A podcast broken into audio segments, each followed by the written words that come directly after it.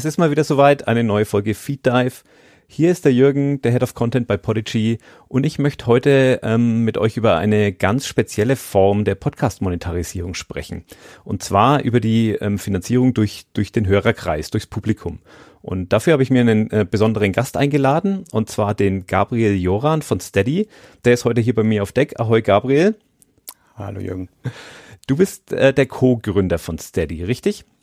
Ja, einer von fünf. Einer von fünf. Und ich, ich habe ein bisschen recherchiert, ähm, keine Angst, nicht zu tief, nur, nur so die Basics. Aber ich habe gesehen, du bist insgesamt ein ziemlich erfahrener Gründer. Ka kannst du mir ja. so ein bisschen was zur, zur ähm, Gründungszeit von Steady erzählen? Wie, wie kamt ihr zu der Idee oder, oder wie war das, welches Problem wolltet ihr damals lösen und wie war so die Reaktion vom Markt? Ja, also tatsächlich ist ähm, Steady die dritte Firma, die ich mitgründe. Ich habe ähm, kann nichts anderes. Ich habe immer nur sowas gemacht. Du, es ähm, gibt, glaube ich, schlechtere, schlechtere ähm, ja, Laster, die man haben kann. Ja, also äh, ich, ich wäre wahrscheinlich ein furchtbarer Angestellter, weil ich bisher halt immer nur in Firmen gearbeitet habe, wo ich irgendwie entscheidend äh, in der Gründung irgendwie mitbeteiligt war. Und ähm, die vorigen Firmen waren was ganz anderes. Die erste war eine Sicherheitssoftwarefirma und die zweite war ein mobiles Social Network. Das hat dann halt ähm, äh, hat ja auf dem Handy Leute in der Nähe angezeigt, so relativ früh, 2006, 2007. Oh wow, ja, noch äh, ja. seiner Zeit ein bisschen voraus, oder? Ja, ja, bisschen zu viel voraus. Also das gibt's auch nicht mehr. Ähm, aber da gab's noch nicht mal den Begriff App damals. Und die Leute wussten nicht, dass sie Software auf ihrem Handy installieren können. Mhm. wussten nicht, dass sie quasi Computer ja, genau. mit sich rumtragen. iPhone kam erst 2007 so, ne? Das genau, so die, die Zeit. gab's auch noch keinen App Store und ja. so. Das ist ähm, relativ neu. Und ähm, ja, und zu Steady kam, kam ich ähm, eigentlich auf eine ganz lustige Weise. Und zwar rief mich ähm, im Frühjahr 2016 ähm, ein äh, ehemaliger Mitarbeiter aus diesem Social Network an ähm, und sagte, ähm, hier sind zwei Leute, die machen so ähm, ja, Mediensachen und ähm, die wollen gerne was machen zum Thema Monetarisierung, Finanzierung von unabhängigen Medien. Interessiert dich das? Die suchen nämlich noch jemanden, der sich so auskennt mit äh, Marketing, Kommunikation und ähm, Investor Relations, also der halt schon mal Fundraising gemacht hat, Investoren an Land gezogen hat. Und das habe ich halt schon sehr oft gemacht. Und ähm, ich fand das Thema spannend und dann, ich habe zu dem Zeit in den USA gelebt und dann hatte ich plötzlich ähm, Philipp Schwörbel und Sebastian Esser in einem Skype-Call. Das war so, bevor Zoom ein Ding wurde. Ähm, und ähm, ich wusste nicht eigentlich, wer die beiden sind. Und dann haben, haben die mir so erzählt, das ist, äh, was sie da vorhaben. Und ähm, da dämmerte mir, oha, das sind ja die Gründer von Krautreporter. Mhm. So ein Online-Magazin, was also nur von äh, Mitgliedern finanziert wird, werbefrei. Ja, ziemlich, ziemlich, ähm, hat ziemliche Wellen geschlagen damals das Projekt. Hat ziemliche ja. Wellen geschlagen und ich habe dann während dieses Calls parallel dazu auf Twitter geguckt, was ich alles so Abschätziges über Krautreport getwittert hatte in der Zwischenzeit, weil ich nämlich auch äh, 60 Euro bezahlt hatte für das für das ähm, Crowdfunding. Und ähm, ich war dann auch erstmal enttäuscht, was da rauskam und dachte, boah, meine Güte, äh, was ist das denn jetzt? Und ähm, hab viele der Artikel haben mich nicht interessiert und ich fand es sah komisch aus und es war also ich war ziemlich enttäuscht und ich war auch nicht alleine damit. Und dann habe ich halt gemerkt, okay, ja, also die haben das, also die sehen das jetzt auch nicht groß anders. Also sie haben die Probleme auch gesehen. Und es ist natürlich viel schöner, mit Leuten zu, zusammen zu gründen, die halt schon mal richtig Probleme hatten ähm, und die dann auch gelöst haben, anstatt mit Leuten, denen quasi der Erfolg so zugefallen ist. Es gibt ja ganz viele Leute, die, die erfolgreich sind und ähm, denken, das hat was mit ihnen zu tun. Ähm, und dann ist es aber nicht so. Also dann ist es einfach oft eine Kombination aus Glück oder aus irgendwie dem passenden Elternhaus oder einer Kombination aus beidem. Und ähm, sich dann immer selber zuzuschreiben, weil man so genial war, ist es, ist es so gekommen. Das ist dann nicht gut. Das merkt man dann meist, wenn die Leute dann das, die zweite Sache starten ähm, und die dann nicht so erfolgreich ist wie die erste. Naja, und bei, bei Philipp und Sebastian war das eben so, ähm, ähm, die haben halt gemerkt beim, beim Umsetzen von Krautreporter, dass man neben der journalistischen und der inhaltlichen Arbeit, und die haben ja beide so einen Medienunternehmer-Hintergrund, also ähm, ähm, Philipp kommt von der UFA Film- und Fernsehproduktion und war bei der Bertelsmann Stiftung und Sebastian hat ähm, ähm, vor Krautreporter schon mal so eine Plattform gegründet für zu, zum Fundraising für journalistische Projekte und war in ganz vielen Redaktionen von Zeitschriften und Zeitungen, die dann zugemacht wurden. Also Vanity Fair Deutschland und solche Sachen. Und hat halt schon gemerkt, dass diese ganze Branche extrem am Wackeln und, und Knirschen ist. Und dann haben die halt, ähm, haben, haben die beiden halt gemerkt, okay, das reicht nicht, dass man ein journalistisches oder ein inhaltliches Konzept hat, sondern das Ganze ist ja auch ein Produkt. Sowas wie Krautreporter. Das ist ja, da ist ja eine Software dahinter. Da ist, da muss man dann ähm, Bezahlstrecken sich überlegen. Dann braucht man dann Leute, die sich mit Online-Marketing und Konversionsfunnels und sowas auskennen und wie man eben Leute dazu kriegt, regelmäßig zu bezahlen, weil das Geld aus dem Crowdfunding am Anfang, das ist ja dann irgendwann weg. Ja. Und äh, die, die, die, diesen ersten Enthusiasmus von, ja, wow, 60 Euro und das ist die Zukunft und da bin ich jetzt dabei, umzuwandeln in, ich zahle jetzt jeden Monat fünf oder sechs Euro, weil ich das gut finde. Das ist ganz schön schwierig. Also dafür gab es auch keine richtige Softwarelösung. Ähm, man müsste dann quasi alle nochmal anschreiben und sagen, bist du noch dabei? Gib nochmal deine Kreditkartennummer ein oder deine IBAN oder dein PayPal und das Ganze. Ne? Also das ist wirklich, da verliert man dann schon wieder einen Großteil der, der, der Interessenten.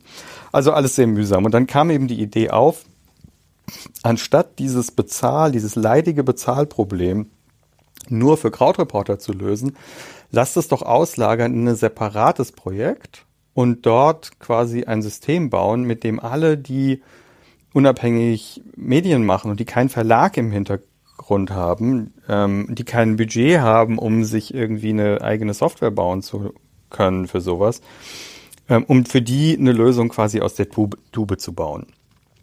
Und daraus wurde dann Steady. Ähm, wir, wir, sind dann insgesamt äh, fünf Leute geworden. Es kamen dann noch zwei ähm, ähm, äh, Softwareentwickler, Architekten dazu. Ähm, und ähm, wir haben dann uns hingesetzt und haben ein System gebaut, das dann nicht nur Krautreporter benutzt, um ihre Benutzer, ihre Benutzerinnen, ihre Leserinnen zu zahlenden Mitgliedern zu machen, sondern eben alle, die das wollen und alle, die regelmäßig publizieren, sei es nun ähm, geschriebenes Wort oder Podcasts oder ähm, Video oder was auch sonst. Vor allem machen viele ja heute wahrscheinlich auch mehr als eines davon, so ja. wenn nicht sogar alles. Ja, das ähm, war auch ein Grund für die für das ganze Konstruktionsprinzip von Steady. Steady baust du nämlich ein äh, in deine bestehende Publikation. Also bist du jetzt zum Beispiel bei WordPress und schreibst da irgendwelche Online-Magazine oder Blog, kannst du Steady da einbauen. Wenn du einen Podcast hast, kannst du Steady benutzen, um bestimmte Episoden nur zahlenden Mitgliedern zugänglich zu machen. Da gibt's jetzt auch natürlich ne, hier eine Integration. Und ähm, diese, ähm, diese Offenheit und diese Unabhängigkeit von bestehenden ähm, Plattformen, das war ein, ein wichtiger, ähm, also ein wichtiger, ähm, ein wichtiges Gestaltungsprinzip von, von Steady von Anfang an. Wir haben halt ähm, relativ bald dann gemerkt, dass das, was wir da eigentlich anbieten, ähm, dass das viel mehr ein neues Geschäftsmodell ist als einfach nur eine Software. Also ähm, viele unserer ähm, Kunden und Kundinnen haben am Anfang, wenn wir Kontakt zu ihnen aufgenommen haben, gesagt haben, hey, du hast hier einen Podcast oder du hast hier dieses Online-Magazin und das ist werbefinanziert. Ähm, willst du nicht deine, dein Publikum mal fragen, ob das euch nicht, dich nicht bezahlen möchte? Dass das oft mit großem Zögern erstmal ja. wird. Ich würde sogar so weit gehen zu behaupten, das ist nicht nur ein Geschäftsmodell, das ist schon, da, da hängt ein ganzer Kulturwandel mit dran. Ja. Also das ist ähm, klar, man kennt es vielleicht, gerade im Bereich Medien ähm, ist, ein, ist ein Abonnement, ähm, für das man regelmäßig bezahlt. So in der Offline-Welt ist ja eigentlich gang und gäbe, ne? so das, das kennt man. Aber irgendwie hat es das nie so oder nie so eins zu eins zumindest in die Online-Welt geschafft. Zumindest nicht vor Steady. Und, ja. und jetzt ähm, sind diese Möglichkeiten plötzlich da und jetzt scheint es auch zu funktionieren. Ja, ja, ja. Also ähm, es ist natürlich, ähm, es ist natürlich eine große Herausforderung, wenn du dich an einen oder Medienmacher oder eine Medienmacherin wendest und sagst, ja, guten Tag, äh, Gabriel hier von Steady habt ihr nicht Bock auf einen Kulturwandel ja. oder ein neues Geschäftsmodell? Also da wartet ja keiner drauf. Nee, ich habe also, das, hab das ja damals auch mitbekommen. Ich war ja auch bis, bis 2012 noch in der Redaktion und da haben alle schon, da haben alle schon die Fälle davon schwimmen sehen. Aber kein, keiner war bereit, sich wirklich vollends auf was Neues einzulassen. Also alle haben, das ist so ein bisschen, das war so ein bisschen schizophren in der Zeit. Alle haben krampfhaft versucht, sich an die alten Modelle zu klammern, haben aber gleichzeitig realisiert, das funktioniert so gar nicht mehr. So, das, ja. das kann, das ist nicht zukunftsfähig. Da ist dieses Internet und irgendwie kommen wir damit nicht klar. Irgendwie verdienen wir damit kein Geld. Und das war damals noch das große Problem. Und da sind wir jetzt heute eigentlich schon ein ganzes Stück weiter. Wir sind schon ein großes Stück weiter. Wir sind immer noch ähm, hinterher, ähm, wie die hinter der Situation in den USA, so drei, vier Jahre hinterher. Ähm, dort ähm, ist einerseits das Mediensterben schon sehr viel fortgeschrittener als hier. Da gibt es die News Deserts, also die Nachrichtenwüsten. Das sind Gegenden, in denen es keine Lokalmedien mehr gibt, wo dann quasi der Bürgermeister und der Sheriff alles unter sich ausmachen. Und niemand setzt sich mehr in irgendwelche Ausschusssitzungen, Gremiensitzungen und, und berichtet darüber. Keine Journalisten mehr da. Das ist sehr schlecht für Demokratie. Ja. Ähm, ja sieht man ja, wo das hinführt. So. Genau, also das, das hilft nicht den Bürgern beim, bei der Entscheidungsfindung natürlich. Ähm, und ähm, aber wie so oft, ne, wie es so schön heißt, wo die Gefahr wächst, wächst das Rettende auch. Das ist hier auch so. Ähm, es hat sich nämlich parallel ähm, entwickelt eine quasi von Bürgern, von Zuhörern, von Lesern finanzierte ähm, Medienkultur. Das ist ein bisschen anders in den USA als hier, weil wir ja hier in Deutschland äh, zum Glück einen, einen äh, ziemlich robusten öffentlich-rechtlichen Rundfunk haben. Der hat den großen Vorteil, dass es, dass es ihn halt gibt und ne, so, es gibt nicht viele Länder, die so ein umfangreiches öffentlich-rechtliches Angebot haben. Es hat den Nachteil aber auch, dass die Kultur dadurch ein bisschen eine andere ist, was das Bezahlen, das freiwillige Bezahlen angeht, weil man natürlich den Eindruck hat, ich zahle ja schon 51 Euro im Quartal ähm, für Medien und ähm, ist es damit dann nicht eigentlich abgegolten? Und in den USA ist es so, dass du den öffentlich-rechtlichen Rundfunk, ähm, der, der finanziert sich zu über 90 Prozent von freiwilligen Zahlungen ähm, seiner Hörer. Das heißt also, ähm, wenn die nicht ausdrücklich sagen im Radio, Leute oder in ihren Podcasts, äh, geht auf die Website und registriert euch da und zahlt irgendwie fünf Dollar im Monat, oder von mir aus auch eine Einmalzahlung oder so, dann, ähm, dann gäbe es das alles nicht. Das heißt, die sind natürlich dann noch anders motiviert. Die wissen, wenn, ne, wenn das, wenn wir vorbei produzieren an dem, was das Publikum interessant findet, dann gehen auch unsere Spendengelder runter. Und ähm, daher ist dieses ganze, ähm, auch die ganze Kulturförderung ist natürlich viel, viel, viel kleiner in den USA. Das muss alles privat gestemmt werden. Und das führt natürlich dazu, dass, es, dass der durchschnittliche Amerikaner ähm, jeden Tag umgeben ist von so, so Pledge Drives, also so Kampagnen, um Geld einzusammeln für etwas. Und wo es auch dann okay ist, dass man dafür eigentlich keine Gegenleistung bekommt. Also vielleicht ein, ein T-Shirt oder ein Aufkleber fürs Auto oder irgendwie sowas. Aber das war's. Ähm, meist ist es nämlich nicht damit verbunden, dass du irgendwelche Privilegien kriegst, sondern du tust es quasi für die Allgemeinheit, ähm, dein Bezahlen. Und ähm, in Deutschland, äh, in das Deutschland, in das wir quasi Steady reingegründet haben, da war immer noch der Begriff des Paid Content, der quasi alles Dominierende, wenn es darum geht, irgendwie Geld zu verdienen äh, online. Also Paid Content im Sinne von, ich gebe dir Geld, du gibst mir Inhalte. Und während es das natürlich gibt und auch erfolgreich gibt, wenn du dir zum Beispiel Netflix anschaust oder Spotify, ähm, das ist ja Paid Content, das ist ja ein ja. Tauschgeschäft. Nicht? Ich gebe Geld, ich kriege Inhalte. Ähm, verdeckt diese Tatsache so ein bisschen, dass es noch ein anderes Modell gibt und das ist das, was wir Mitgliedschaften nennen. Der, das Mitgliedschaftsmodell setzt darauf, dass du bezahlst nicht, weil du musst, sondern weil du willst.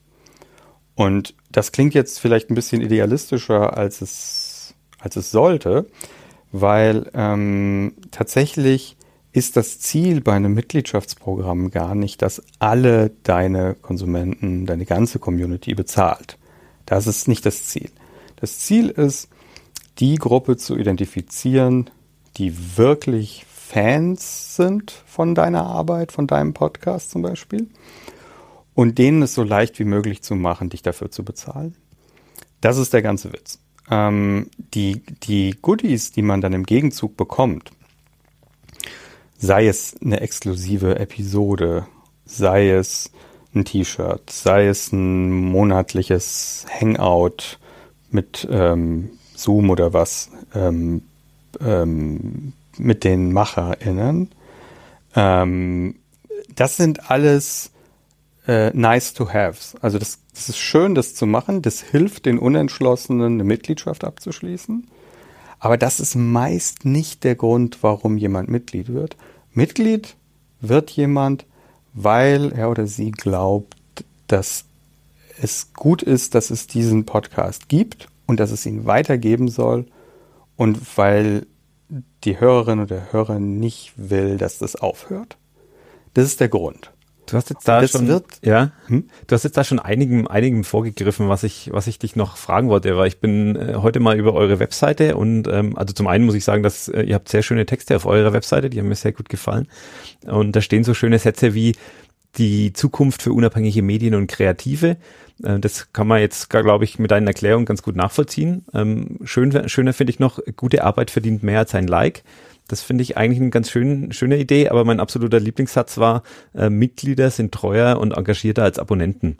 Ja. Und das hast du jetzt eigentlich auch schon ganz gut erklärt, wie da so der Unterschied ist. Also die, die Masse der Abonnenten, der, der Konsumenten ähm, auf der einen Seite, die, die sich über deinen Content freuen, die den konsumieren, und dann aber der kleine, der kleine Bruchteil davon, die, die viel weitergehen und sagen, nein, ich bin bereit, sogar monetär was dazu zu leisten, dass es dieses Produkt weiterhin gibt. Ja. So. Und ähm, dieser Unterschied zwischen Abonnenten und äh, Mitgliedern, ähm, der ist also wirklich messbar. Also es ist nicht einfach nur ein schickeres oder weniger vorbelastetes Wort für das andere. Ähm, Mitglieder sind wirklich messbar treuer als Abonnenten. Ähm, wenn du dir, also wir haben ja die Zahlen hier, ne, und wir können den Publishern wenn die starten bei Steady, ziemlich genau vorhersagen, wie viel Geld die in den nächsten Jahren verdienen werden, weil es so ein robustes Modell ist, weil man eben nicht die Leute in irgendwas reintrickt.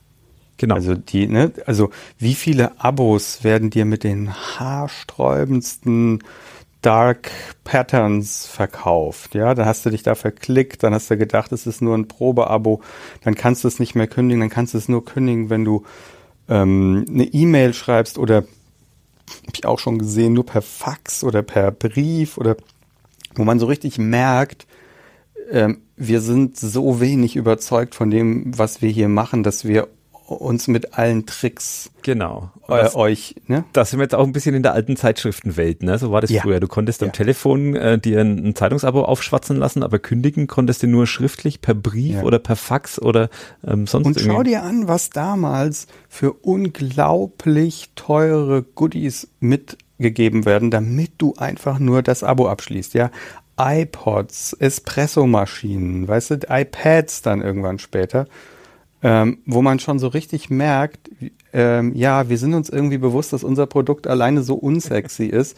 Da hängen wir uns lieber an irgendwas anderes dran und dann hoffen wir einfach darauf, dass die Renewal-Periode ähm, verschlafen wird und dann ähm, wird das, ne, dann ist halt Ja, das nächste genau. Jahr schon dran und so. Die würden ja nie sowas machen, was, was wir machen, nämlich eine Woche vor dem Renewal nochmal eine E-Mail schreiben und sagen, in einer Woche verlängert sich das um ein Jahr. Oder auch nur Monatsabos anbieten. Das ist ja bei uns auch äh, Standard, ähm, dass du halt jeden Monat kündigen kannst.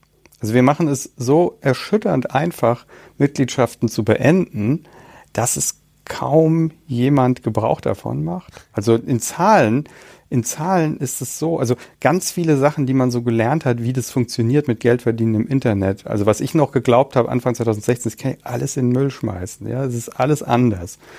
Die, die Mitglieder ähm, zahlen im Schnitt so 5,20 Euro, 5,25 Euro im Monat. Ähm, da geht natürlich Mehrwertsteuer runter und Zahlungsgebühren ne, und unser Anteil, wir kriegen ja 10% von den Umsätzen, aber die bleiben mindestens zwei Jahre dabei. Wow. Wahrscheinlich deutlich länger, wir wissen es nur nicht, weil uns gibt's ja erst seit Anfang 2017, ja, und das Zahlenwerk, wir können da jetzt Hochrechnungen machen, ja, aber wenn ich mir den Durchschnitt angucke, kann ich dir sagen, wenn du heute ein Mitglied gewinnst, dann sind es nicht 5 Euro Umsatz, sondern dann sind es locker 120 Euro Umsatz, weil wenn ich mir heute ein neues Mitglied anschaue, ist die Wahrscheinlichkeit über 50 Prozent, dass dieses Mitglied in zwei Jahren immer noch zahlendes Mitglied ist.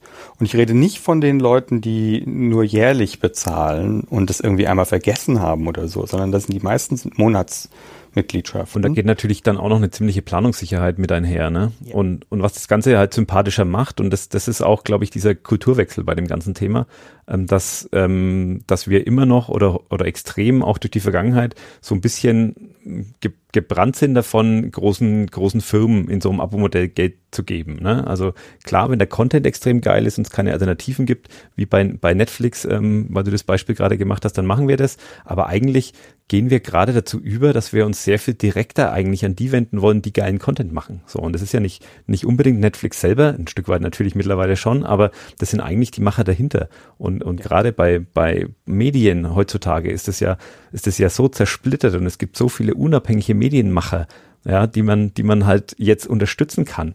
Und ähm, das ist so der, das ist so diese neue Kultur irgendwie auch. So und das.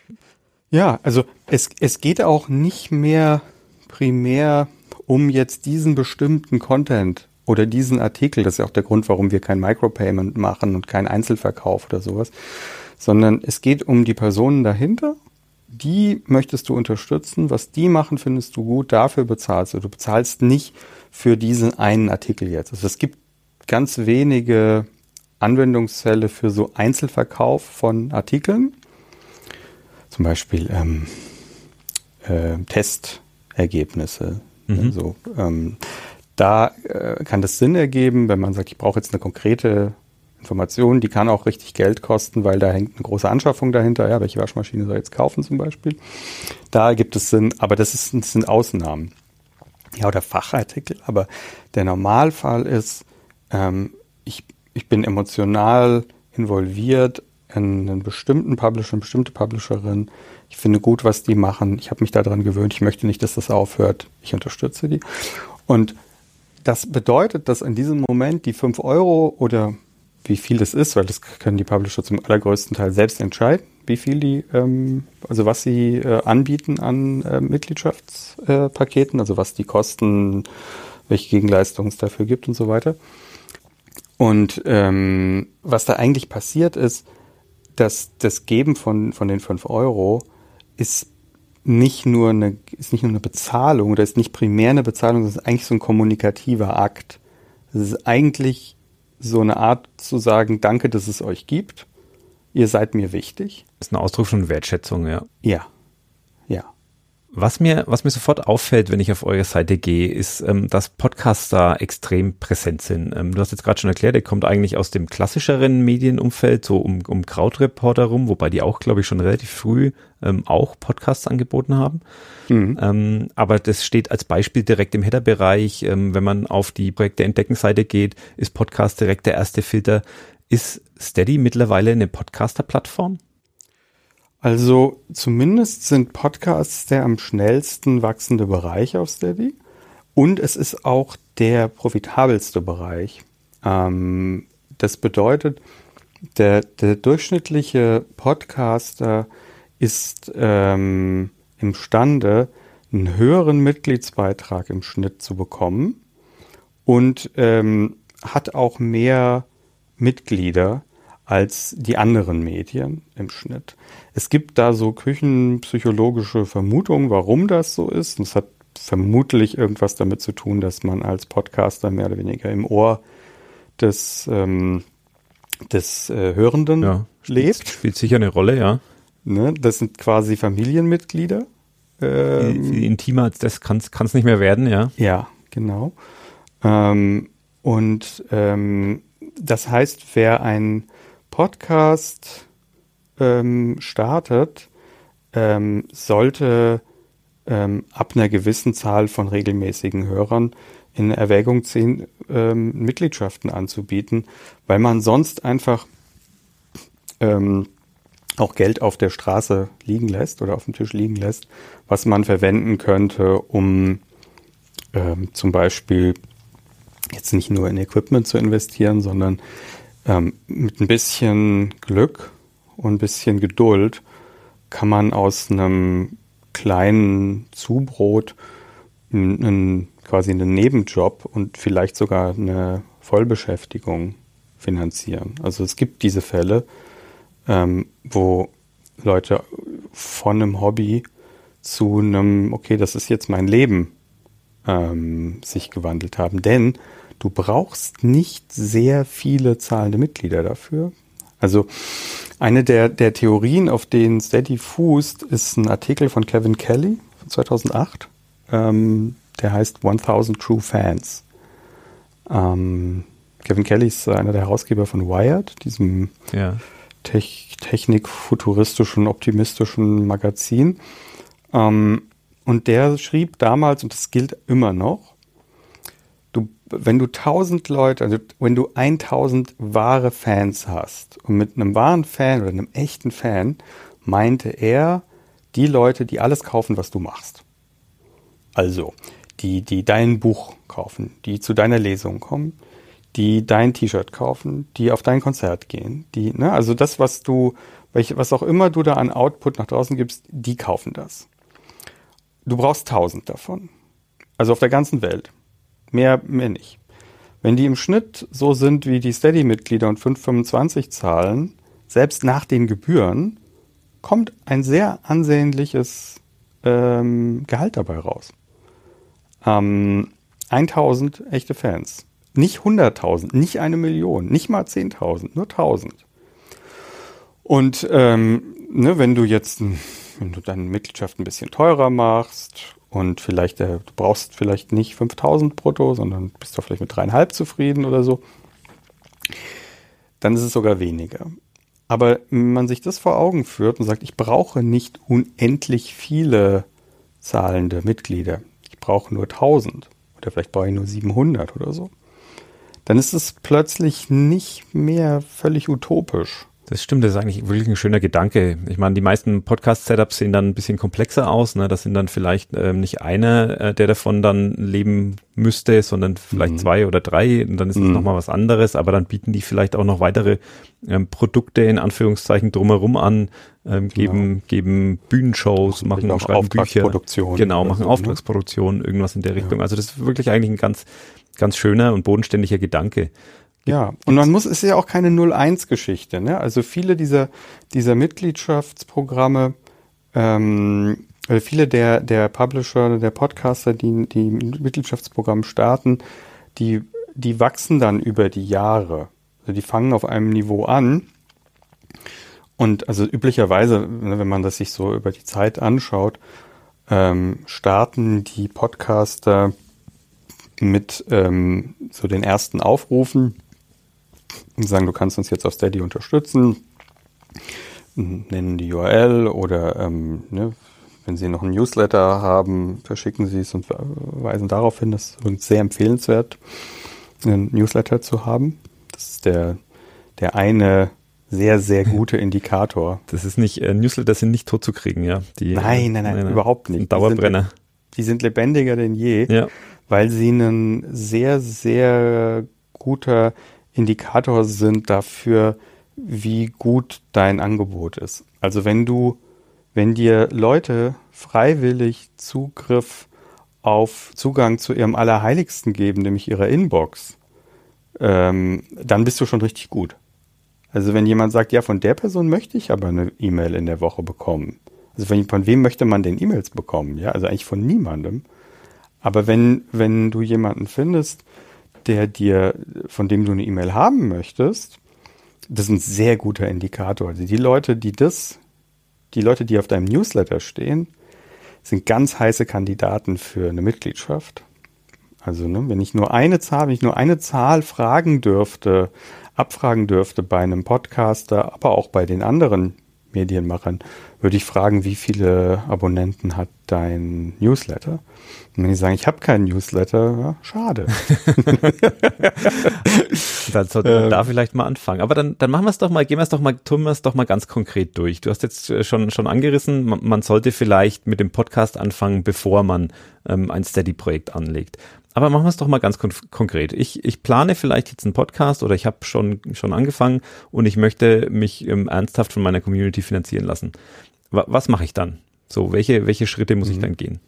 Ja, also üblicherweise musst du dir ja Gedanken machen über zwei, drei wesentliche Punkte. Das eine ist, ähm, was ähm, für Preispunkte biete ich an? Also was sind gute, ähm, gute Summen? Das ist nicht so gut, wenn man sagt, zahl irgendwas, sondern es sollte schon eine konkrete Zahl sein. Ähm, zum Beispiel 4 Euro, 5 Euro und 10 Euro im Monat. So mit unterschiedlichen Gegenleistungen. Die müsste man sich dann überlegen, was könnten die sein? Biete ich überhaupt welche an? Und dann der wesentliche, die wesentliche Kernfrage, wofür genau wird da bezahlt? Und dann ist es nicht hilfreich zu sagen, ähm, dann kann ich mir ein neues Mikro kaufen oder so. Das ist trivial. Das gilt für alle Podcasts. Das ist nicht der Grund, warum ich bei dir zahlen möchte, sondern du musst versuchen herauszuarbeiten, was das ist, was an deinem Podcast der Grund ist, warum dafür bezahlt wird. Wenn du das nicht ähm, weißt, können wir helfen. Es gibt dafür standardisierte Umfragen, die man an seine Hörer schicken kann. Also idealerweise hat man dann schon irgendeine Community, wo man zumindest ein paar Leute fragen kann, um herauszuarbeiten, okay, was ist denn das hier? Ist es zum Beispiel Sicherstellung von Unabhängigkeit? Ähm, oder ist es, weil es mich so wahnsinnig gut unterhält und weil ich das einfach so angenehm finde? Oder ist es, weil die eine wichtige Arbeit tun, die sonst keiner tut? Man denkt jetzt an lokal, in den letzten verbleibenden Lokaljournalisten. Ähm, das muss man rausarbeiten. Also den konkreten Grund, ähm, warum diese Publikation wertvoll ist. Ähm, das gibt es. Das gibt es bei fast allen. Das muss nur rausgearbeitet werden und nicht trivialisiert werden. Also nicht sagen, davon kaufen wir dann ähm, irgendwie ein, ein ja, irgendwie ein neues Mischpult, oder? Vor allem, das ist ja dann auch so singulär, ne? Das ist dann auch wieder vorbei. Dann, dann verstehe ich vielleicht auch nicht, warum ich da überhaupt länger dabei bleiben sollte, ne? Ja, wenn, genau. wenn dann irgendwann so ein, so ein Funding-Ziel erreicht ist und die ja, also ich bin immer, ich bin immer ein bisschen, ich bin immer ein bisschen traurig, wenn Publisher schreiben auf ihrer Steady-Seite, ähm, die Serverkosten wollen bezahlt sein. Leute, alle müssen ihre Serverkosten bezahlen. Ja, das ist kein Grund, warum ich euch jetzt das Geld. Und das gebe. ist auch ziemlich ziemlich tief gestapelt. Also ich meine, ich verstehe natürlich den Impuls, da jetzt nicht nicht ähm, hoch anzusetzen und zu sagen, ja, wir wollen unseren Job kündigen und wir wollen uns eine Yacht kaufen, ähm, sondern da mal irgendwie realistisch und tief anzusetzen. Aber bin ich bin ich ganz bei dir. Ne? Ja, also das ist das Erste. Ne? Also rausfinden, was ist denn jetzt genau der Grund, warum die Leute dafür bezahlen? Warum ist das wichtig, was wir hier machen? Je leichter man, und das müssen keine, das müssen nicht die, die krasse Weltverbesserung sein. Das kann auch einfach gute Unterhaltung sein. Das ist auch wichtig. Ja, ohne das ist es, macht das Leben auch keinen Spaß. Und wenn, ähm, wenn das geklärt ist und die Preispunkte geklärt sind, auch da können wir helfen. Ne? Da gibt's gutes, mittlerweile sehr gute, robuste Systeme, mit denen man so Preisfindungen machen kann. Ähm, das kann man auch outsourcen an seine Community und die, die fragen, was ihre Zahlungsbereitschaft ist. da gibt's ähm, gute Modelle, für die wir auch kostenlos zur Verfügung stellen. Kannst du einen Link verschicken und dann kommt so eine Umfrage und dann werden ein paar Fragen gestellt und dann weißt du es hinterher so relativ gut. Ähm, das sind so die wichtigen Punkte. Ähm, das, das müsstest du klären als, als Publisher. Und dann ist natürlich die, die, die, ähm, die Aufgabe, dass man eine Community aufbaut. Entweder man, man hat schon irgendeine Community, idealerweise ist sie so adressierbar, dass man sie per, E-Mails, per E-Mail erreicht oder eben per, per Social Media, wobei das schon nicht mehr so gut ist, weil da sitzt dann zwischen dir und deinem Empfänger irgendein Algorithmus, der entscheidet, ne, sieht man den Post jetzt oder nicht. Das ist bei E-Mail nicht ganz so schlimm, da wird halt Spam aussortiert. Ähm, damit würde ich, würde ich, ähm, würde ich anfangen. Und sich dann halt ähm, klar machen, dass von den Hörerinnen bei weitem nicht alle Mitglieder werden, sondern so die Daumenregel, die Faustregel ist, ähm, 5% von denen, die dir regelmäßig zuhören, zahlen 5 Euro, wenn du sie fünfmal fragst. Mhm. Also du musst es immer wieder wiederholen es reicht nicht, es einmal in der ersten Episode zu sagen. Du musst es in jeder Episode mehrmals sagen. Selbst die allergrößten Marken in den Podcasts sagen es dreimal pro 40, 50 Minuten, dass man sie unterstützen kann auf Steady. Oder ne, ähm, das, das muss man immer wieder wiederholen. Und da keine falsche Scheu haben, weil ähm, ähm, die Leute, die schon bezahlt haben, die hören darüber hinweg und die, die noch nicht bezahlt haben, die will man ja erreichen. Generell dieses Sprechen über die Notwendigkeit oder die Möglichkeit, ähm, bezahlt zu werden, das ist sehr vielen Publishern, sehr vielen Podcastern sehr unangenehm. Ja, da ist die Community ziemlich zwiegespalten, was das angeht. Ne? Es gibt, gibt einfach äh, gerade beim Podcasten sehr, sehr viele Idealisten, die ähm, aber insgesamt sehr, sehr hohe Sichtbarkeit haben in, im Bereich Podcast und die so wirklich aus eigenem Antrieb heraus oder sich, sich auf andere Weise finanzieren und die dann auch sagen, nee, also Werbung zum Beispiel äh, würde ich mich nicht für hergeben oder mhm. ähm, so eine Art der Community-Finanzierung irgendwie finde ich jetzt auch nicht gut ähm, und die prägen dann aber oft ein Bild und daraus entsteht für viele, ähm, für viele glaube ich auch so ein bisschen eine, eine Hemmschwelle ähm, da. Ja da ranzugehen. Ja. Aber man muss sich auch klar machen, und da bin ich auch wieder ganz bei dir, ähm, wenn, wenn in dem Moment, wo dich jemand hört, ist er vielleicht gar nicht in der, hat er vielleicht gar nicht die Möglichkeit, jetzt gerade bei Steady ein Konto anzulegen und sich, und sich so ein Abo zu klicken. Also vielleicht ist er gerade beim Sport oder vielleicht ist er gerade im, im, Auto, wo man halt so Podcasts hört. Also es ist schon durchaus wichtig, auch die Leute regelmäßig irgendwie dran zu erinnern oder auch genau. mehrmals darauf hinzuweisen. Es ist ja auch ein Angebot, das sich nur an die wendet, die dir eh regelmäßig zuhören. Also wer nur eine Episode hört, wird kein zahlendes Mitglied werden. Aber die Leute, die mehrere Episoden hören, da steigt dann die Wahrscheinlichkeit äh, dafür zu zahlen. Was den Idealismus angeht, also ein Idealismus ohne Bezahlung, was soll das sein? Also ich kann mir, ich kann mir doch meinen Idealismus nur leisten, wenn ich mir irgendwo anders meine Brötchen bezahlen lasse. Ja, genau. Genau. Was ist das für ein Idealismus? Das kommt dann oft woanders her. Ja, ich sage ja, ja das, das, verzerrt so ein bisschen aber auch das, das Bild. Ähm, ja. Es ist natürlich ein riesiger Unterschied, finde ich, ob du bezahlt wirst von ähm, äh, äh, Werbeeinblendungen ähm, oder ob du bezahlt wirst von deinen Hörern. Also es wird jetzt die Zuhörenden jetzt nicht überraschen, dass ich da eine ziemliche Meinung zu habe. Ich bin aber auch befangen. ähm, ähm, die die ähm, äh, Unabhängigkeit, die du gewinnst dadurch, wenn dein Publikum dich bezahlt und nicht die werbetreibende Industrie, äh, ist real. Also, und damit meine ich jetzt gar nicht, dass irgendein Matratzen-Startup dir sagt, worüber du in deinem Podcast reden sollst, ähm, sondern ich meine die Loyalität der UnterstützerInnen, die, ähm, wenn wir jetzt mal gucken, was nach dem Einbruch von Corona hier passiert ist, die ersten Budgets, die zusammengestrichen wurden, waren ja die Werbebudgets, also die Marketingausgaben. Das, das ist das erste, Punkt, ja. das erste, wo gespart wurde. Und ähm, das heißt, die, die Werbung schalten hatten plötzlich weniger Geld zur Verfügung.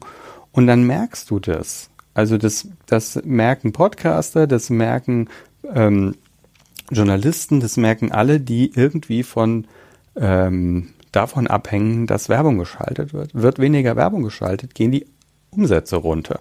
Und es ist dann völlig egal, ob deine Sendung toll ist oder nicht. Und ob die viele ZuhörerInnen hat oder nicht, das ist alles egal dann. Und bei den Mitgliedschaften ist es genau andersrum. Also, wir haben zu Beginn von der Krise, ähm, haben wir einen richtigen Schub gesehen. Und zwar durch die Bank von einerseits von ähm, Podcastern und Online-Magazinmachern, die neu gestartet sind auf Steady, die also ein Mitgliedschaftsprogramm neu begonnen haben, weil ihnen eben Umsätze aus der Werbung weggebrochen sind und sie gesagt haben, okay, jetzt oder nie. Und zweitens bei den Mitgliedern, weil eben die Publisher gesagt haben, wir haben hier gerade ein ernstes Problem. Nehmen wir die Autoren und Autorinnen, die keine Lesebühnen mehr haben, die nicht mehr auftreten können. Das trifft auch Comic Artists. Also das trifft Leute, an die denkst du jetzt vielleicht nicht mit, haben die irgendwie ein Vor-Ort-Publikum, das ihnen jetzt wegbricht durch die Krise. Ist aber so. Und äh, Bands, die keine Clubs mehr haben zum Auftreten. Also plötzlich gibt es einen Haufen Leute, die den, die auf einen Schlag einen sehr viel höheren Druck hatten, irgendwie alternativ irgendwie an Geld zu kommen, weil es einfach sonst nicht reicht. Ähm, und die haben dann angefangen, Mitgliedschaftsprogramme aufzusetzen und sind dann zu Steady gekommen. Und ähm, wir haben keine Einbrüche von Mitgliedschaften gesehen durch die Krise. Ja, es gab eine große Solidarisierung, gerade mit ja. so, gerade mit so kleineren, ähm, ja, Kunst- und Medienschaffenden, weil die natürlich auch am, am unmittelbarsten ähm, jetzt den, den Druck hatten, ja. Ja. Das habe ich ähm, auch so wahrgenommen. Das ist ein, also, ähm, ich meine, wie schön ist das, ja? Also du hast eine, ähm, du kannst dich über Wasser halten und vielleicht sogar mehr als nur über Wasser halten, mit der Unterstützung von den Leuten, die deine Arbeit gut finden und würdigen. Und nicht quasi so ein Modell, wo halt du quasi deine Reichweite verkaufst, damit irgendeine Botschaft ähm, platziert wird. Ne? Also, ich also kann da natürlich, ich bin da jetzt nicht, nicht ganz so äh, befangen wie du. Ähm, ich ich mhm. sage natürlich, das ist alles möglich. Ich appelliere nur immer, dass man da möglichst transparent und offen und fair damit umgeht äh, und dass man den Leuten eben auch, wie du schon sagst, ähm, erklärt, was man da tut und warum man es tut. Ähm, dann ist auch die Werbeakzeptanz bei, bei Podcast-Hörenden relativ groß äh, auch wenn es klassische Werbung ist. Aber das ist natürlich klar, es ist das schönste, der schönste Gedanke ist eigentlich, ähm, sich von, von denen finanzieren zu lassen, die genau das haben wollen, was du gerne produzierst. Also wenn, wenn du im Idealfall mit dem Podcast anfängst, vor der Finanzierung ähm, und da schon mal in Vorleistung gehst und dann am Ende diese Rückmeldung kriegst, aber dass da immer mehr Leute zuhören und dass die wirklich auch bereit sind, ähm, dafür zu bezahlen, dass es das weitergibt. So, das ist ein, das ist ein, ja, ein wahnsinnig schöner, wahnsinnig schöner Gedanke. Und du kannst es natürlich alles kombinieren. Ne? Also genau. es gibt bei Steady keine Exklusivität, es gibt keine irgendwie langen Mindestvertragslaufzeiten. Du kannst das kombinieren mit anderen ähm, äh, Erlösströmen. Du kannst es jederzeit ähm, beenden, ähm, wenn es dir doch nicht gefallen hat. Ähm, allerdings die Erfahrung zeigt, wenn du einmal angefangen hast, ähm, ist es für viele dann ähm, ein verlässlicher, zusätzlicher, bei manchen sogar der einzige Erlösstrom. Und dann will man da auch nicht mehr drauf verzichten. Klar. Sondern, ähm, ne. Kannst du da, kannst du da irgendwelche ähm, Trends beobachten? Gibt es da ähm, Kategorien, Themen, Contentformen, ähm, die besonders gut funktionieren und vielleicht welche, die weniger gut funktionieren? Also von außen würde ich jetzt spontan sagen, ist Steady mir am ehesten, ähm, kommt mir so in dieser Gaming-Welt, in dieser Gaming-Ecke regelmäßig unter. Da sehe ich ein paar einzelne äh, Content-Creator mit, mit sehr, sehr hohen, ähm, manchmal ist das ja öffentlich, äh, mit sehr, sehr hohen Einkünften durch, durch solche Plattformen. Jetzt oft Steady, aber nicht nur Steady. Und bei anderen Themen nehme ich das nicht so deutlich wahr. Ähm, ist das ein Trend? Kannst du mir das bestätigen oder kannst du mir da die Augen öffnen? Ja, es gibt, ja, es gibt, ähm, es gibt so eine Handvoll äh, Verticals, nennen wir das. ähm, wo es äh, auffällig gut läuft, ähm, ohne dass wir jetzt genau sagen könnten, warum eigentlich. Also Videogames, Computergames, also Spieleberichterstattung ist eine von denen. Ähm, Longform Journalismus ist eine weitere. Also ist jetzt nicht nur Krautreporter, sondern halt auch so andere äh, Seiten mit längeren Texten, ob es jetzt über Medien ist oder Geschichte der Gegenwart. Ähm, da gibt es einiges. Dann ähm, der ganze Bereich ähm, LGBTIQ, Social Justice, also Minderheiten, die sich ihre ähm, eigenen Medien bauen ähm, und ähm, endlich gehört verschaffen sich. Ähm, das ist ein großes, ein, ein großes Vertical. Parodie, Satire, Comedy ist eins. Ähm, Comic Artists, Webcomics, auch so ein Bereich. Und ähm, dann lustigerweise Podcasts generell. Also bei Podcasts haben wir noch keine so ein richtiges Muster gefunden. Wir können nur sagen, wenn du ähm, regelmäßige Hörer hast ähm, bei deinem Podcast, dann stehen die Chancen ziemlich gut, dass die dich dafür auch bezahlen wollen. So müsstest du mal, müsste man sich da mal so mal anschauen. So sind es, wie viel wären denn dann fünf Prozent? Ne? Wie viele, wie viele Hörerinnen? Naja, wenn man das jetzt die Zahlen kombiniert, äh, die ich heute gelernt habe, äh, einmal die fünf Prozent und einmal die tausend, äh, die man braucht, kann man, kann man es ja grob hochrechnen dann auf vielleicht 20.000 regelmäßige Hörer. Ist mhm. das realistisch oder ist das jetzt eine Milchmädchenrechnung? Nicht unbedingt. Also man muss natürlich sagen, diese Zahlen sind natürlich grob vereinfacht und sind, ähm, sind eine Faustregel und es ist dann für jeden natürlich nochmal ein bisschen anders. Ganz klar. Und, und Nischen funktionieren ja nochmal nach, nach eigenen Mechaniken mitunter. Ne? Also je enger die genau. Nische, desto, desto kleiner können die Zahlen sein und trotzdem groß das Ergebnis. Ja, ja. Also da gibt's gibt's eine große Spannbreite, aber was wir damit eigentlich sagen wollen ist, ähm, es ist nicht realistisch anzunehmen, dass eine große Mehrheit deiner Hörenden zahlen. Das ist aber auch nicht nötig. Ähm, du musst eine, ähm, ein, äh, du musst dich auf deine, deine Stimme, das, was deinen Podcast speziell und besonders macht, konzentrieren. Und über die Monate und über die Jahre ähm, wird sich da eine äh, Community aufbauen, von der quasi die Creme de la Creme ähm, dann zahlende Mitglieder wird bei dir. Und es wird jeden Monat ein bisschen mehr werden.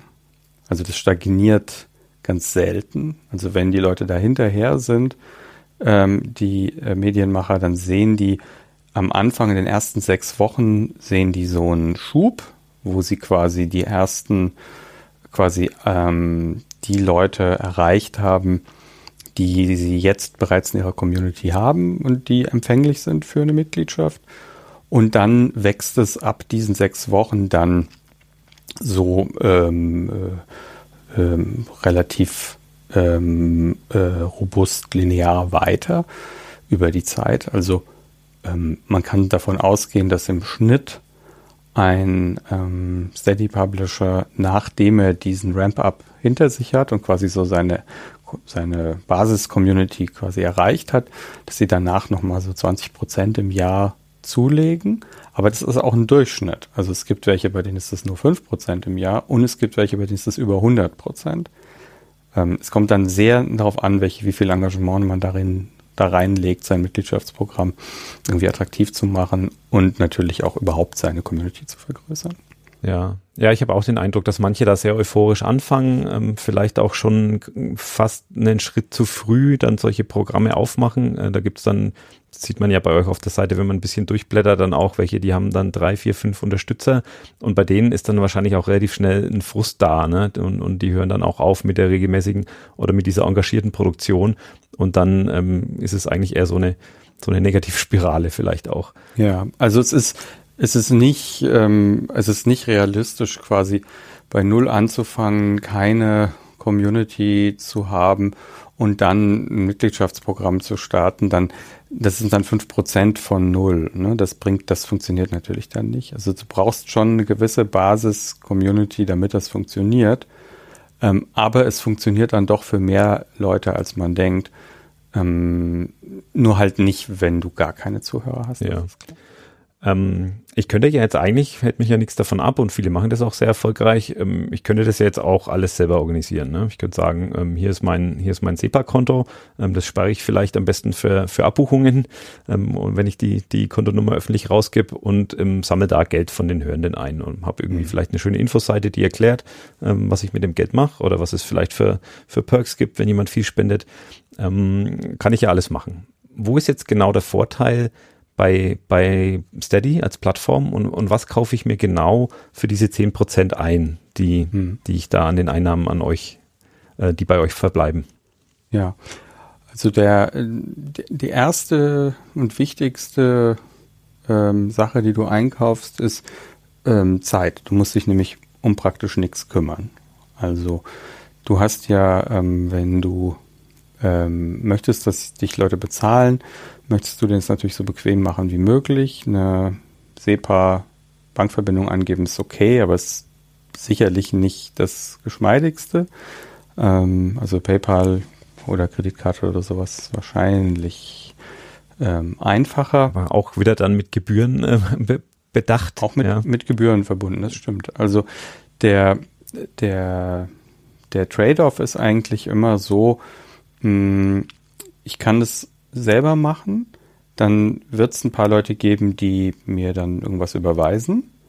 Ähm, aber da ich dann, das, da ich dann zu mühsam mache für bestimmt 80, 90 Prozent von meinen potenziellen ähm, Mitgliedern, bleibe ich dann halt sehr stark unter den Möglichkeiten, die ich habe.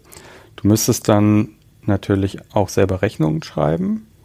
Das ist äh, relativ mühsam. Ähm, du müsstest dich dann auch um Rückbuchungen, wenn es da irgendwie Probleme gibt oder sowas kümmern. Du müsstest sicherstellen, dass es Daueraufträge halt wirklich eingerichtet sind, weil so Einmalzahlungen, das, das bringt ja auch nichts. Die, du willst ja eigentlich eine dauerhafte Zahlung ja. haben und deswegen heißen wir ja auch Steady, weil es, es gibt bei uns nur diese dauerhaften. Du kannst sie zwar jederzeit kündigen, aber ähm, du sagst schon, ich möchte jetzt hier Mitglied werden, möchte das hier regelmäßig unterstützen. Das stimmt. Warum habe ich eigentlich nicht danach gefragt, äh, wie ihr auf den, wie ihr zu dem Namen gekommen seid? Das wird mir jetzt erst klar. ja, es geht um eine stetige Bezahlung. Ne? es geht um was, um ein stetiges Geschäftsmodell. Ja. Es geht eben nicht um Einzel, Einzelverkauf. Danke, dass du das äh, jetzt noch erklärt ja, hast. Sehr gerne. Also, meine ich ernst. Das habe ich jetzt wirklich, äh, da bin ich drüber hinweggegangen. Ja. Ja, nee, ähm, das ist wichtig. Ähm, sonst kommst du auch nicht auf diese Summen. Ja, also einmal fünf Euro ist schön, aber zwei Jahre lang jeden Monat fünf Euro, das ist deutlich mehr als schön. Dann hast du die, also wie gesagt, wir, wir wickeln diese ganze ähm, Rechnungsstellung und Bankeinziehung und so weiter für dich ab. Das bedeutet am Ende, du kriegst von uns ähm, einmal im Monat das Geld überwiesen mit so einer Abrechnung. Du kannst immer live in so ein Dashboard gucken und schauen, wie steht's denn eigentlich. Ähm, das heißt, du hast dann auch nur einen Posten das heißt, wenn du deine Steuererklärung machst oder deinen Steuerberater oder deine Steuerberaterin behelligst, ähm, gibt es da einen Posten im Monat. Wenn dir 25 Leute einzeln Geld überweisen, dann sind das halt 25 Buchungen. Dementsprechend unübersichtlich wird es am Jahresende. Und das, insbesondere das ist auch so, da muss ich mal ganz kurz einhaken, weil das ist so ein, so ein Irrglauben, der immer so durch die Podcasterwelt geistert, ähm, weil immer von Spenden die Rede ist. Ähm, das mhm. ist steuerlich ist das keine Spende. Also das ist Nein, was, das ist keine Spende. Genau, das ist ähm, quasi Einkommen. Also man muss das versteuern, man muss das irgendwie ähm, nachverfolgen, man muss das mal mit einem guten Steuerberater besprechen, wie man damit umzugehen hat. Ähm, und ja, wie du das schon sagst. Das ist Einkommen. Ne? Also Spenden sind es nicht, weil die meisten Podcaster sind ja keine gemeinnützigen genau. Einrichtungen. Genau, das ist der Punkt. Und du musst auch, wenn du eine Gegenleistung dafür rausgibst, eigentlich dann auch eine Rechnung dafür schreiben. So, genau. Also, also wir schreiben bei Steady so 84.000 Rechnungen im Monat. Wow. Ähm, ne, und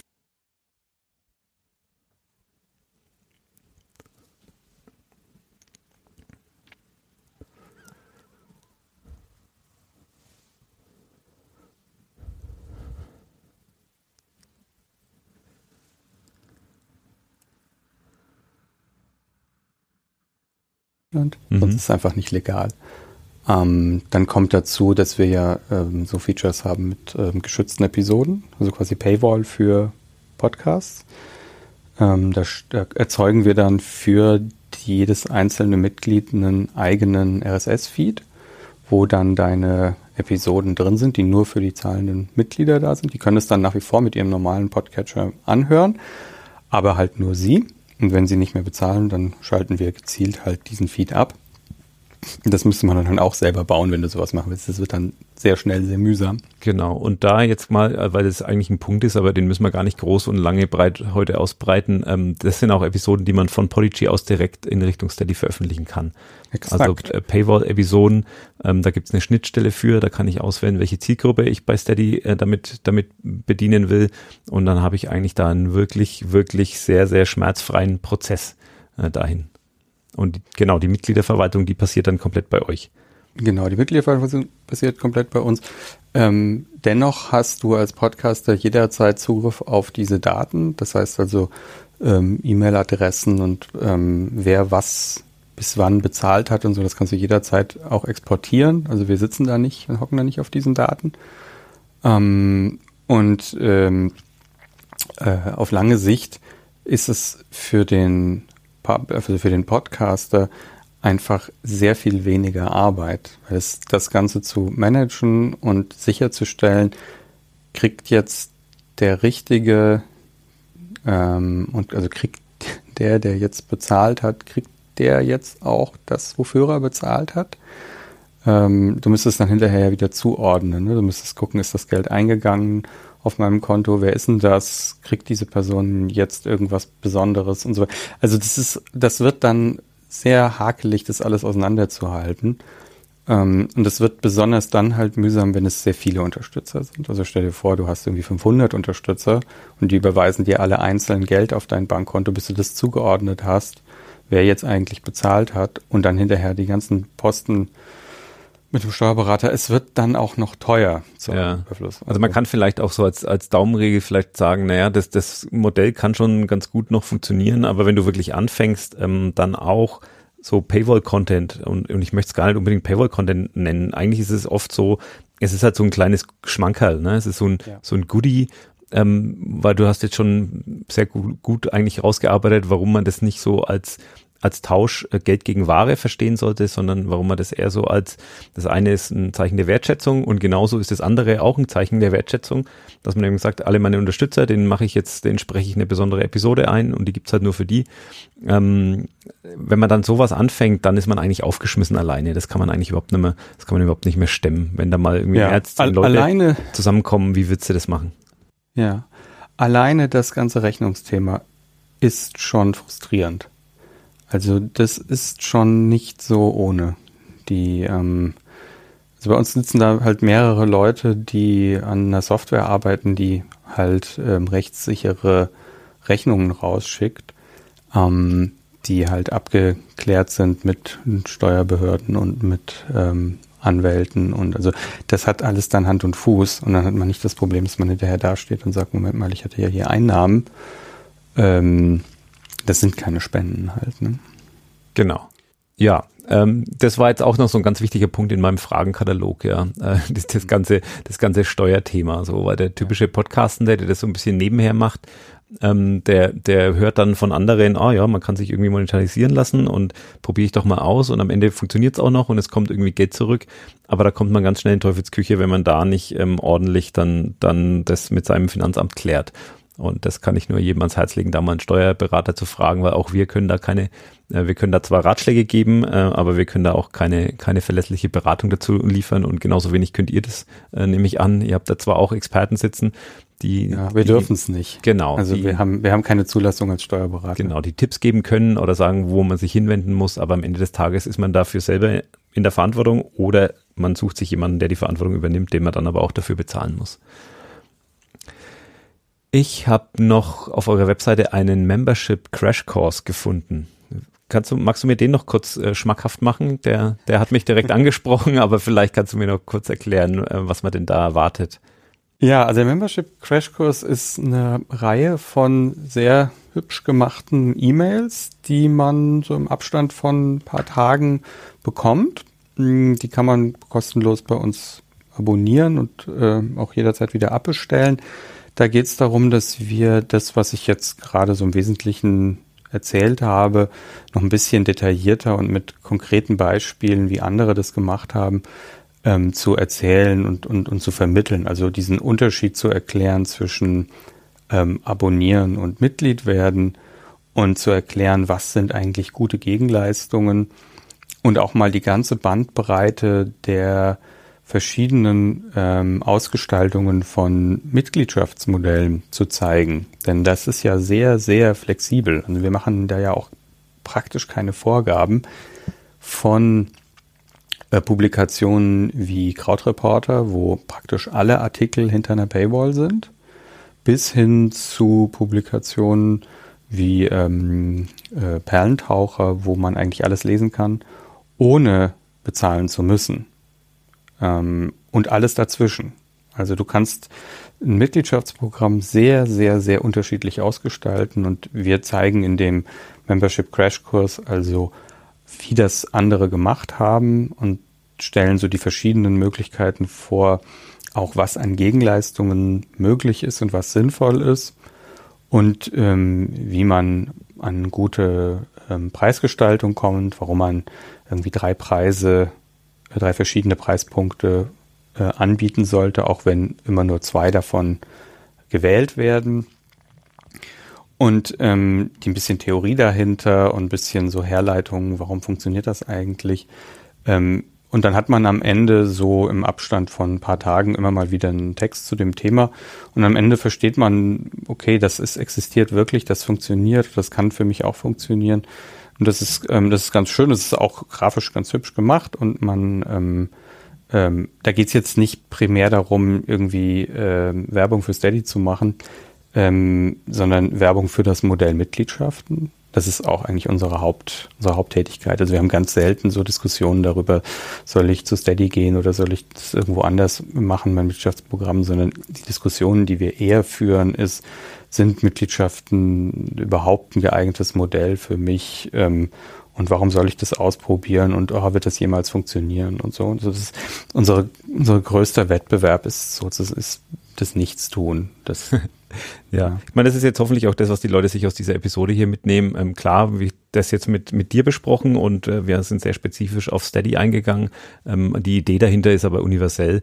Äh, und dann kann sich am Ende des Tages jeder selber überlegen, ähm, mit, mit wem er sich da vielleicht einlässt oder nicht einlässt. Aber du hast jetzt auf jeden Fall sehr sympathisch gemacht, ähm, wie ihr zu dem geworden seid. Ähm, ja, sehr transparent gemacht, auf eine sehr sympathische Weise, so meine ich, wie ihr zu dem geworden seid, was ihr, was ihr heute seid und, und wie das für Podcastende auch funktionieren kann. Äh, ich habe jetzt tatsächlich mega Bock, mich mit meinen privaten Projekten sofort bei Steady anzumelden. Du, hast mir du bist jetzt, sehr willkommen. du hast mir das jetzt wirklich sehr, sehr schmackhaft gemacht und ich werde mich auf jeden Fall jetzt erstmal für diesen Membership äh, Crash Course anmelden. Und ich glaube, wir sind jetzt auch einmal durch dieses ganze Feld durch. Ne? Wir müssen es an der Stelle vielleicht auch gar nicht mehr tiefer, tiefer ausbreiten, gar nicht konkreter werden. Dafür gibt es dann eben sowas wie diesen Kurs ne? oder eure Webseite, genau. wo man auch einiges nachlesen kann, eure Hilfedatenbank. Genau. Ich würde mich jetzt an der Stelle einmal ganz herzlich bei dir bedanken. Das hat mir sehr viel Spaß gemacht. Ich habe sehr Danke viel gelernt. Dir. Und wenn du unser Format kennst oder schon mal gehört hast, dann weißt du, was jetzt zum Ende noch kommt. Ähm, da würde ich dich jetzt bitten, dein Smartphone rauszunehmen und einmal deinen Podcatcher zu öffnen und mir dann mal okay. zu sagen, was da gerade läuft und oder was als nächstes kommt und ob das irgendwie aus deiner Sicht eine Empfehlung ist ähm, oder ob es was Neues ist, das du aus irgendeinem bestimmten Grund abonniert hast. Äh, da bin ich immer ganz gespannt, was meine Interviewgäste ja. so hören. Also tatsächlich, das, was als erstes ähm, hier aufploppt, ist, wer redet, ist nicht tot. Ähm, von Holgi. Ein sehr gutes Format, ja. Ähm, da bin ich ähm, letzte Woche äh, zu Gast gewesen und habe äh, aber überhaupt nicht über Steady geredet, sondern habe über klassische Musik geredet. Oh. Ähm, genau, ich habe ähm, tatsächlich bei Krautreporter eine Reihe geschrieben, ähm, ähm, Schleichwege zur Klassik. Da geht es um eine Einführung in die Welt der klassischen Musik für Leute ohne Vorbefassung. Mhm. Und ähm, ich habe da so ein bisschen Background. Meine Eltern sind beides Musiker im Orchester in Frankfurt gewesen und ähm, ich habe das, ähm, ich habe da jetzt äh, ich glaube, elf Episoden geschrieben für, für Krautreporter über das letzte Jahr. Und ähm, daraus ist ein Buch gemacht worden und das Buch hat Tolgi gefunden und dann haben wir mal anderthalb Stunden über Klassik geredet und warum das alles so schwierig ist und eigentlich nicht sein müsste. Sehr schön. Insofern, da äh, kann ich jetzt quasi meine meine meine eigenen Beitrag hier. Ja, unbedingt. Da packen wir auf jeden Fall auch einen Link in die Show Notes dann. Cool. Genau. Ähm, so, wann hast, haben wir hier sonst noch drin? Die kanakische Welle habe ich drin. Ja, ähm, gut, das ist bei mir auch drin, ja. Ne, das ist also äh, glaube, kann nicht schaden, wenn die noch mehr Hörer ähm, Genau, also das ist für so, genau, für Leute, die mit solchen, mit Themen, ja, wie Migration oder mit, mit wie ist es eigentlich, ähm, ja, wenn man, wenn man Wurzeln hat, die irgendwie außerhalb Deutschlands liegen, ne, wenn, wenn Leute damit gar nicht in Berührung kommen, dann versteht man, versteht man die Probleme und Herausforderungen von solchen Menschen oft gar nicht. Überhaupt nicht. Und dann tut man das ja. oft so ab und sagt dann, ja, die, die sind ja hierher gekommen, jetzt warum stellen die sich so an? Und, und ich finde, bei der kanakischen Welle wird sehr, sehr gut, sehr, sehr gut deutlich, ähm, dass das viele Themen sind, die wir überhaupt nicht uns, uns bewusst machen, ne? oder ja. wo wir, ja. wo wir wirklich auch äh, sehr, sehr ignorant gegenüber uns verhalten. Und ähm, das hilft jedem, wenn man das mal gespiegelt bekommt. Ja, man ist also die, die ersten Folgen, die ich, äh, die ich gehört habe, ähm, davon, ich habe wirklich beschämt da gesessen. Genau, genau. Das ja. hält einem wirklich den Spiegel, den Spiegel vor die Augen. Ja. Ja, und dann, also wenig überraschend, glaube ich, The Daily von der New York Times. Mhm. Ähm, ne, das ist ähm, für mich nach wie vor ein absolutes Wunder, wie man jeden Tag so eine gute, so eine gute Episode machen kann. Das ist, aber ich glaube, also einfach die schiere Menge an Leuten, die, die da, die daran arbeiten, da wird einmal auch ganz anders. Ebenso bei Radiolab natürlich.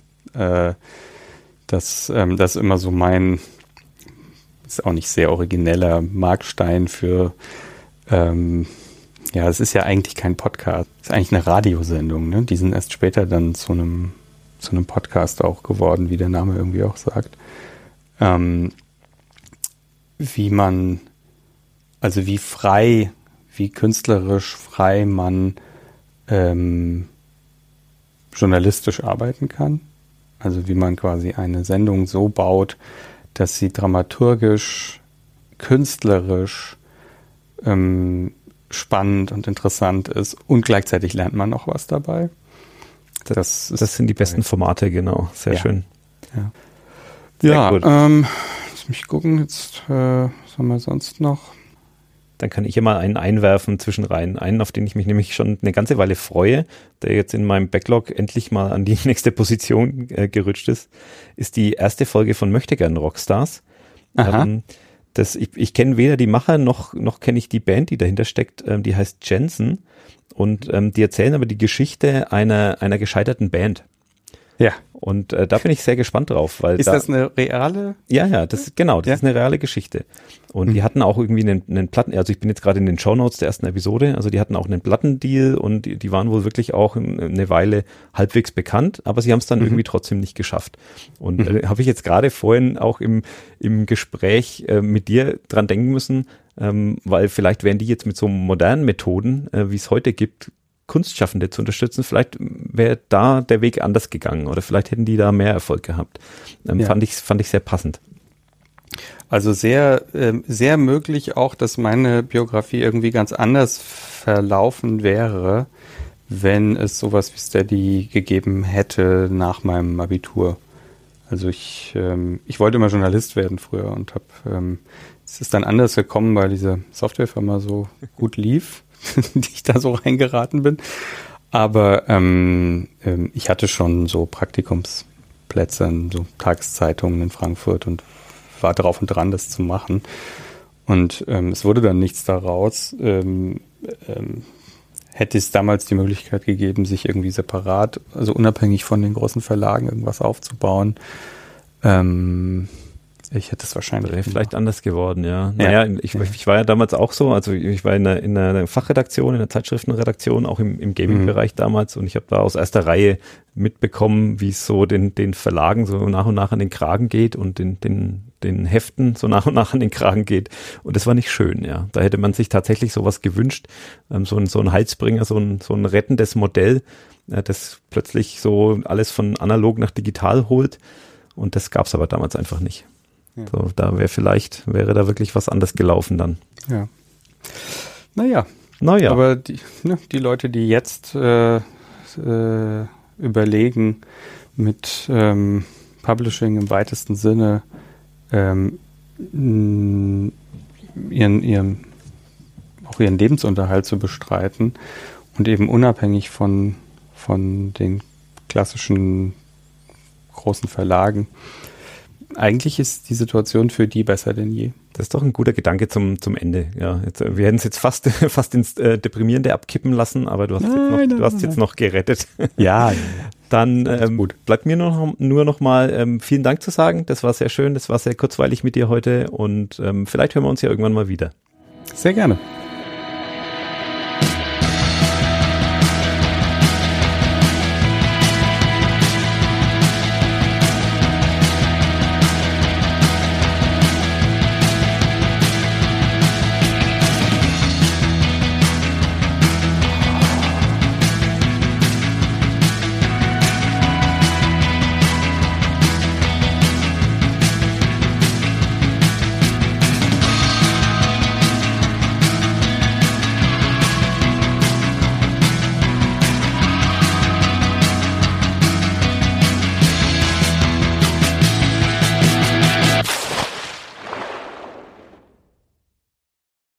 Ja, das war's auch mit dieser Folge. Und bevor wir hier rausgehen, noch ein ganz, ganz kurzes Wort zu unserer brandneuen Show Power to the Podcast, die wir jetzt hier vorstellen wollen. Im Power to the Podcast Podcast zeige ich dir, wie du einen erfolgreichen Podcast an den Start bringst und ihn smart vermarkten und monetarisieren kannst. Wenn das für dich spannend klingt, dann schau auf jeden Fall jetzt in der Podcast-App deiner Wahl nach Power to the Podcast. Und ich freue mich, wenn wir uns in diesem Podcast dann auch wiederhören.